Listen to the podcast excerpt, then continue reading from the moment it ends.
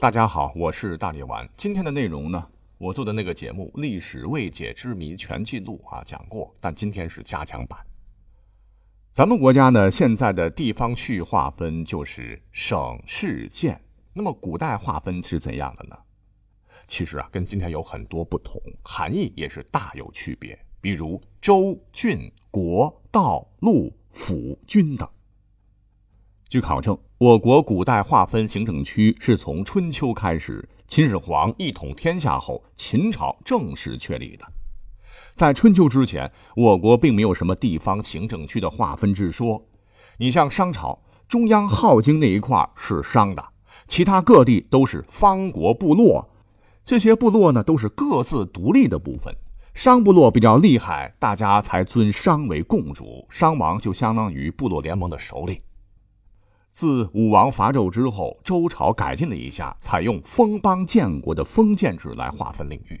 这便是我们都很熟悉的分封制。灭商后，大规模的以封地连同居民分赏王室子弟和功臣，诸侯在其封国内享有世袭统治权，也有服从天子命令、定期朝贡、提供军赋和利益、维护周氏安全的责任。通过分封制，加强了周天子对地方的统治。周朝由于大力开发边远地区，扩大了统治区域，并逐渐地勾织出遍布全国的交通网络，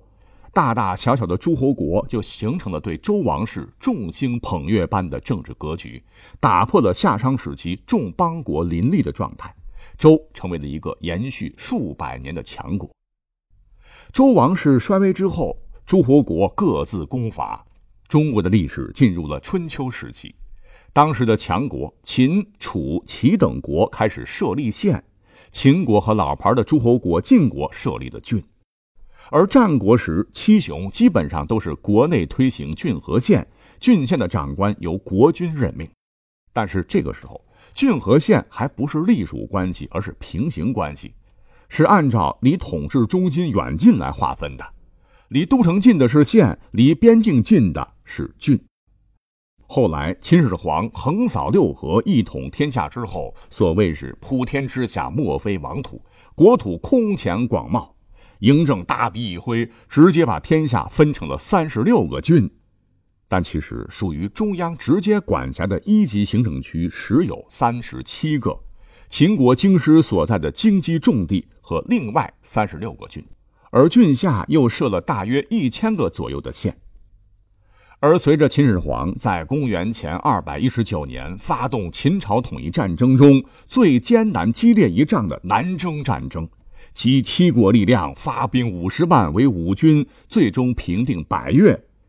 以及公元前二百一十五年派大将军蒙恬率三十万大军北击匈奴，将匈奴人赶出河套之后，又相继设立了南海郡、桂林郡、象郡、九原郡和闽中郡。从而使得秦国的一级行政区达到了四十二个，是彻底构成了秦汉时期的郡县二级制。等到胡亥亡秦的时候，增至了四十八郡，这标志着我国官僚体制取代了贵族世袭制。其中著名的就是河东、太原、上党、三川、东郡、颍川、南阳、南郡、九江、泗水、巨鹿、祁郡、琅琊。会稽、汉中、蜀郡、巴郡、陇西、北地、上郡、九原、雁门、代郡、上谷、渔阳、右北平、辽西、辽东、南海、桂林、象郡、邯郸、砀郡、薛郡和长沙。此后历代呢都设有郡哈，只是区域比秦朝的时候变小了。直到隋朝的时候取消了郡。唐代是州郡交替，到宋朝的时候，郡被彻底废除。按照秦始皇定的规矩，就是郡当时已经是中央政府以下最高一级地方的行政机构，而县呢，从以前的平级改为了郡的下级行政机构。那讲到这儿，特别有趣的是哈，虽说郡不在了，可是秦之后两千多年来，无论行政区域如何变更。县作为基本的行政单位一直都有，而且数量也比较稳定，一直到现在还保持着一千两百个左右啊。大部分县的县名都有几千年历史了。按照历史朝代表，秦朝灭亡之后，汉朝建立，汉初沿袭秦制，其实也执行的是郡县制，但是呢，它又有不同。当年刘邦为了照顾一起打江山的好兄弟，曾经分封了不少异姓王，像梁王彭越、楚王韩信、燕王臧荼、淮南王英布、韩王信、赵王张耳、长沙王吴瑞。这些异姓诸侯王占有汉朝大片疆域，且手握重兵，对汉朝中央的稳定造成了极大的威胁。刘邦一狠心，最终全都给剿灭了。刘家的通通上啊，这也使得汉朝有了“国”这一行政划分的名称。跟春秋战国的国家可不一样，他们可不敢不听中央的，皇帝有绝对的权威，能够削藩夺权。汉代国的区域呢，是略等于郡。当时一说国，都是郡国、郡国进行连称啊。到了汉武大帝登基之后，他为了干出一番空前绝后的伟业，先对疆域动手了。汉武帝觉得全国一百零三个郡管理起来有些松散，干脆呢，在他们上边就设置个州，遂将全国划分为了十三个部分，每部派一名刺史去监察百官，以加强中央集权。这十三个监察区也被称作十三刺史部或者十三州，分别是司州、豫州、兖州、徐州、青州、凉州，是先设的雍州，后改凉州的，以及并州、冀州、幽州、扬州、荆州、益州和交州。本来汉武帝是想着用以巡查所属郡国老不老实的，但后来刺史掌握了兵权，就不再是单纯的监察了，而是走向实权了。像在三国时期，刘备自领益州牧，曹操领兖州，哎，都是按照这个区域来按的头衔。那么讲到这儿，我们还要多说一嘴哈，两汉的这个州呢，说起来跟最早相传尧帝时大禹治水封的天下九州是不一样的。大禹是神话传说人物，说他分天下为冀州、兖州、青州、徐州、扬州、荆州、豫州、凉州和雍州，很可能啊都是后人杜撰的，只是一个概念炒作。而当历史走到南北朝的时候呢，州的范围就渐渐缩小了。到了唐朝，天下共有三百多个州，完全就是一种行政区划了。明清时候呢，把这个州啊改为了府。将宋元的陆府或州县三级简化成了府和县两级，比如说兖州府、扬州府等啊。那好了，开头呢，我们还提到了一个大家伙比较陌生的区划名称哈，叫做道啊，道路的道。那么道又是什么区域呢？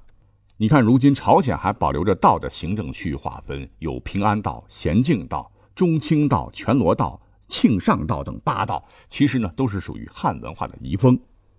道原本是唐朝设置的监察区，跟汉武帝当时设置的州类似，但道后来突破了限制，开始负责各个州的行政事务，道便从监察区向行政区迈进了一步。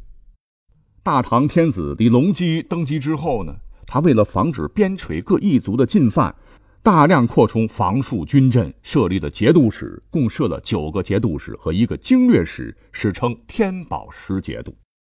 这史上赫赫有名的十节度分别是：范阳节度使、平卢节度使、河东节度使、朔方节度使、河西节度使、安西节度使、北庭节度使、陇右节度使、剑南节度使，最后一个岭南五府经略使。其中，范阳节度使林志期契丹至幽州，统辖经略军。竞赛军、威武军、清夷军、恒海军、高阳军、唐清军、淮阳军、北平军，管军九万一千四百人。而平卢节度使镇抚侍卫，也就是当年东湖人的一支，以及漠河，也就是后世的女真，至瀛州（今辽宁朝阳），统辖平卢军、卢龙军、榆关守捉、安东都护府，管兵三万七千五百人。河东节度使防御突厥，至太原府，统辖天兵军、大同军、横野军、可兰军、云中守捉以及新州、代州、兰州（山兰的兰）哈三州郡兵，管兵五万五千人。这个手镯就是唐代的边兵守戍者，大者称军，小者称手镯。那为何我们要单说这三大节度使呢？因为在天宝年间，他们的统帅正是胡人安禄山。通过介绍也知道了，节度使统治很多藩镇，藩是保卫之意，镇是指军镇。原来只是专门负责军事，后来逐步的监管人事、赋税、财政、后勤等各方面的工作，权力过大，最终导致了安史之乱，大唐由盛转衰，最终出现了藩镇割据的情况。在唐朝统治的后期，唐朝的那些皇帝们虽然是竭尽全力，曾试图扭转中央被架空的危局，但可惜已经是无力回天。而此时刚讲到的道。这样一个建制已经名存实亡。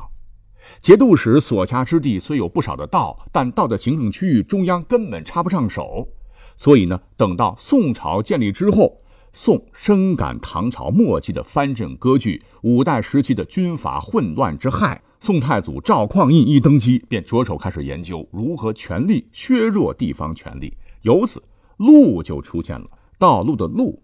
哎，现在所说的这个“道路”这个词儿，是不是那个时候出现的呢？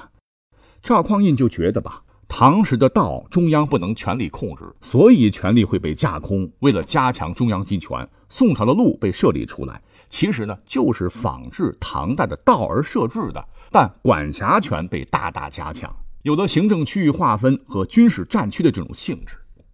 那大概来讲呢，宋朝的路就相当于明清的省。后来继任的元也有路，但范围小很多，只相当于明清的府。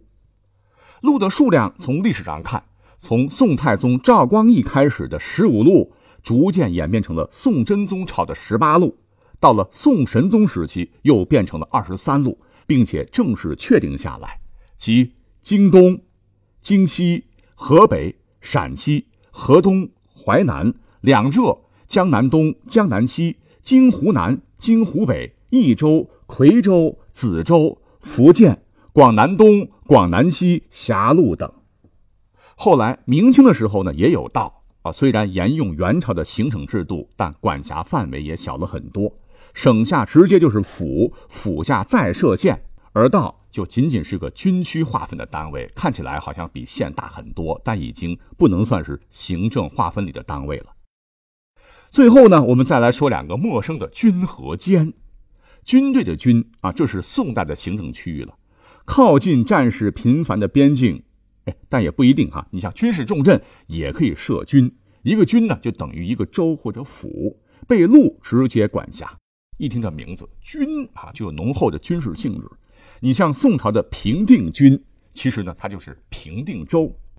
而监监督的监。一般呢都是宋帝国当中在重要的矿区所设置的，与州同级。好的，时间关系，我就说了一个大概哈，这些历史干货，不知道大家都 get 到了吗？